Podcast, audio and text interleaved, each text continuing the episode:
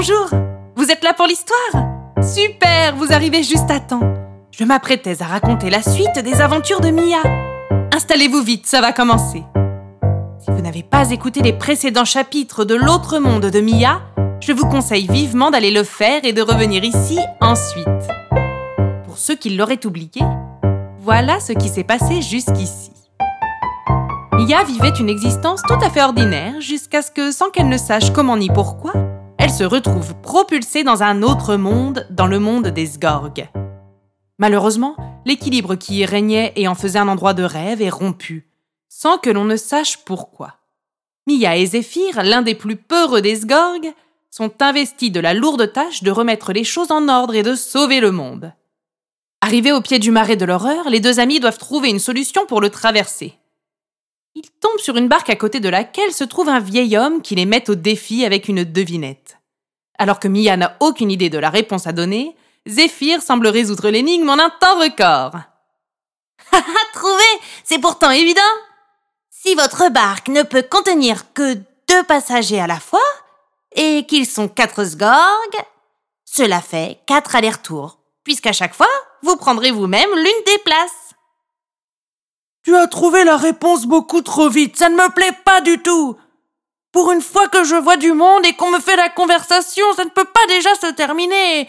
Ah, allez, une autre devinette, une autre. Ok, mais ensuite, pour la barque? L'interrompit Mia. Quoi, la barque? Au bout de combien de devinettes pourrons-nous l'emprunter? Mais je n'en sais rien, cette barque n'est pas à moi. Quoi? Mais pourquoi nous avoir fait cette devinette alors? Ben, parce que les devinettes, c'est marrant. Oh là là, mais nous n'avons pas de temps à perdre, nous Nous avons un monde à sauver Bon, Zéphyr, grimpe, je vais ramer. Monsieur, si le propriétaire de la barque passe, vous lui direz que nous la ramenons au plus vite. Il y a urgence, nous n'avons pas le choix. Mia appréhendait ce voyage en barque. Elle n'avait jamais ramé et voyait bien que Zéphyr commençait à stresser. Plus elle avançait sur le marais, plus Zéphyr stressait. Bien évidemment, pour arranger les choses, l'eau qui était immobile quelques minutes auparavant commençait à avoir des remous de plus en plus importants. La barque se mit à tanguer, ce qui ne fit qu'effrayer davantage Zéphyr. Il ferma les yeux et se cramponna fermement à Mia. La barque se balançait de plus en plus fort. Mia se dit que la situation devenait vraiment critique. Plus Zéphyr panique et plus le marais s'agite. Oh, tu parles d'un hasard, ça ne pouvait pas plus mal tomber. Zéphyr, qui avait entendu les pensées de la jeune fille, prit pour la première fois la parole depuis le début du voyage en barque. C'est normal, Mia. Les sgorgues sont directement reliés avec la nature qui les entoure. Les éléments autour de moi reflètent ce que je ressens. Ça explique la tempête et l'orage d'hier quand tu étais en colère. Zéphyr, tu dois te calmer. Tout de suite, sinon c'est le naufrage assuré. La barque va finir par se retourner. Je sais, Mia, mais je n'y arrive pas. Donne-moi vite une baie de Kamjik. Excellente idée Accroche-toi à moi Garde tes yeux fermés, tout va bien se passer Mia attrapa son sac à dos et commença à fouiller dedans. Elle sortit triomphante, le pochon rempli de baies, mais la barque tanguait si fort que tous les petits fruits finirent à l'eau.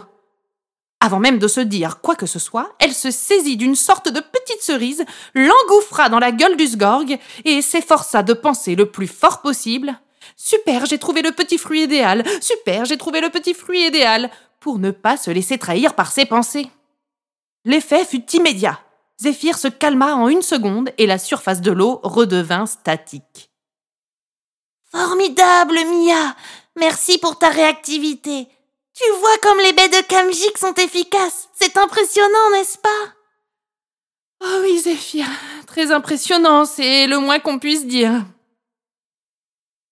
Zéphyr, toujours persuadé d'avoir avalé une de ces baies aux vertus presque magiques, était surexcité sur la barque. Il sautillait de joie, chantait et dansait. La bonne humeur était vraiment de mise, et la fin de la traversée du marais, outre l'odeur pestilentielle qui s'en dégageait, se fit avec une incroyable facilité compte tenu de l'épisode de panique que les deux amis venaient de vivre. Une fois de l'autre côté de la rive, il leur fallait attaquer la partie la plus physique de leur périple l'ascension de la grande montagne grise. Elle s'élevait si haut que Mia ne pouvait en voir le sommet. Cela lui donna le vertige. Ne t'inquiète pas, Mia, tout va bien se passer. Et si jamais tu as un petit coup de mou, tu prendras de la camgic toi aussi. Tu verras, c'est d'une efficacité redoutable. oui, oui, Zéphyr. Euh, au besoin, je prendrai le même petit fruit, moi aussi. Ouf Une fois de plus, Mia réussit à parler de sa ruse sans mentir, et donc sans se faire trahir par ses pensées que le petit Sgorg pouvait entendre. Les deux amis commencèrent ainsi joyeusement leur ascension, Zéphyr débordant toujours autant d'énergie, persuadé qu'il était d'avoir avalé la fameuse baie. Compte tenu de leur vitesse de marche, Zéphyr avait calculé que pour atteindre le haut de la montagne grise, il leur faudrait trois jours entiers, s'ils avançaient sans s'arrêter, hormis pour faire quatre pauses par jour de 12 minutes maximum, pour manger et ou faire leurs besoins il leur faudrait commencer à marcher à 6 heures du matin et s'arrêter à 23 heures. Certains passages, plus périlleux que d'autres, nécessiteraient l'équipement d'escalade, et il y aurait sans doute quelques ruisseaux à traverser. Et voilà, ça n'est pas plus compliqué que cela. Euh, oui, c'est une façon de voir les choses, Zéphyr, en effet. Et arrivé tout en haut, nous entrerons dans la grotte et ce sera tout? Oui, ce sera tout. D'après la Grande Sgorg, la prophétie raconte que la solution pour rétablir l'équilibre se trouvera au fond de la grotte. Mais la grotte n'a pas de gardien? Ah si si, mais ça n'est qu'un merling. Ah, l'équivalent d'un chien dans mon monde, tu veux dire? Oui, c'est ça. Et comme tu m'as dit que tu savais communiquer avec le tien et que tu joues avec, je me suis dit que ça ne devrait pas être très compliqué pour toi. En effet, Zéphyr, ça ne me paraît pas très difficile. C'est sûr que pour les Sgorg, un Merling, ça doit être très impressionnant. Mais bon, moi j'ai l'habitude, ne t'en fais pas. Je vais amadouer ce toutou en deux temps, trois mouvements. Et c'est en bavardant joyeusement ainsi que les deux amis continuèrent de grimper encore et toujours le long de l'immense montagne. Zéphyr était méconnaissable tant la baie, enfin, l'impression d'avoir mangé une baie de Kamjik, lui avait redonné confiance. L'ascension était longue, périlleuse et extrêmement fatigante. Mais sans jamais se décourager, la jeune fille et le Sgorg finirent par enfin atteindre le sommet de la montagne grise et avec elle l'entrée de la grotte. Ils s'approchèrent lentement afin d'observer où se trouvait le Merling. Rien. Un peu déconcertés, ils pénétrèrent dans la grotte, prirent un instant pour allumer les torches que la grande Sgorg avait glissées dans leur baluchon et s'approchèrent, le cœur battant, du fond de la roche. L'émotion était palpable et pour la première fois depuis longtemps, nos deux petits bavards ne prononcèrent plus un mot. Seules les gouttes tombant des stalactites venaient rompre ce silence dans un plic-ploc cristallin, presque musical. Arrivé tout à fait au fond de l'immense grotte, Mia remarqua des dessins sur la roche, une sorte de croquis explicatif. Regarde, Zéphyr, Apparemment, un message va apparaître si l'un de nous se tient précisément sur ce point, et que l'autre éclaire la pièce avec une torche depuis cet endroit. Il faut tenir la flamme bien haute. Je vais m'en charger. Toi, pendant que j'éclairerai la paroi, tu dois lire ce qui sera écrit. Oh là là, Mia, je n'en reviens pas. Nous avons réussi. Nous allons apporter la réponse à mon peuple et nous allons sauver mon monde. Comment te remercier? La prophétie avait dit vrai. Tu es notre héroïne. Zéphyr, concentre-toi. Tu me remercieras quand nous serons de retour, sains et saufs, dans ton village, et que tout sera revenu dans l'ordre, d'accord? Tu es prêt? J'éclaire. Lis ce qui est écrit. Vite, je dois me tenir sur la pointe des pieds et les bras tendus. Je ne vais pas tenir très longtemps. Mia, je, ne vois rien, rien du tout. Il n'y a pas de mots. Approche-toi, approche-toi plus près encore. Allez, Zéphyr, il doit bien y avoir une petite inscription, un dessin, quelque chose. Sois bien attentif. Non, Mia, il n'y a rien. Rien, rien, rien.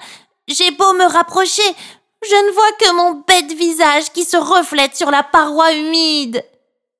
Quelle stupide sgorgue Je le savais que je serais incapable de t'accompagner sur cette mission.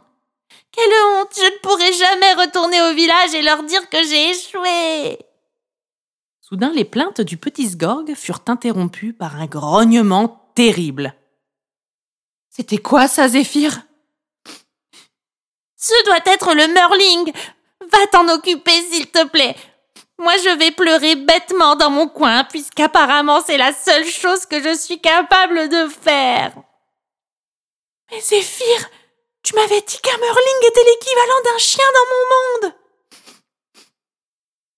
Eh bien, c'est le cas, non? Quatre pattes, une queue qu'il remue quand il est content, deux oreilles qui se dressent quand il entend quelque chose. C'est bien la description de ton chien, non? Euh, oui, Zéphyr. Ah, sauf qu'un chien ne fait pas huit mètres de haut. Oh là là là là, nous sommes perdus. Zéphyr prit la mesure de la gravité de la situation et eut soudain une illumination. Pas de panique, Mia. Il n'y a qu'une seule manière d'être sauvé. Sors vite le paquet de Kamjik. Grâce à elle, nous pourrons trouver une idée de génie pour sortir d'ici. Et nous serons si rapides et agiles que jamais le Merling ne pourra nous rattraper. Euh, Zéphyr, je dois t'avouer quelque chose à propos des baies de Kamjik. Mia n'eut pas besoin d'en dire plus. Le petit Sgorg entendit ses pensées, comprit la supercherie à propos des petits fruits et tomba aussitôt dans les pommes. La jeune fille se dit que la situation ne pourrait pas être pire. Comment allait-elle bien pouvoir les sortir de cette grotte? Sans compter qu'il n'avait même pas trouvé la réponse pour rétablir l'équilibre du monde sgorgien. Ia se mit à regretter ce voyage. Elle pensa à sa maison, à ses amis, à sa famille. Oh, ils me manquent tous tellement. Je serais prête à tout pour les revoir, pour tous les serrer fort dans mes bras. Et Tim, oh mon brave chien, à la taille tout à fait normale. Toi aussi tu me manques, si seulement je pouvais. Mais... Mais oui Mais oui, bien sûr, j'ai la solution Zéphyr, réveille-toi vite Zéphyr Et voilà, le quatrième chapitre de l'autre monde de Mia est terminé. J'espère qu'il vous aura plu.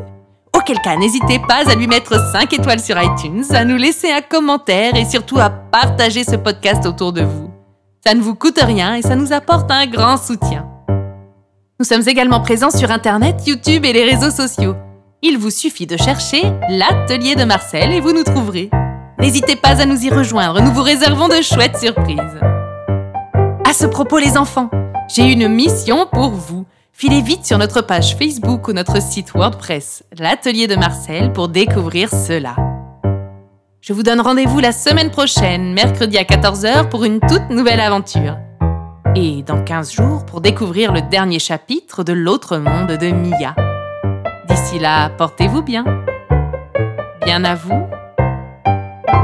Votre Marcel.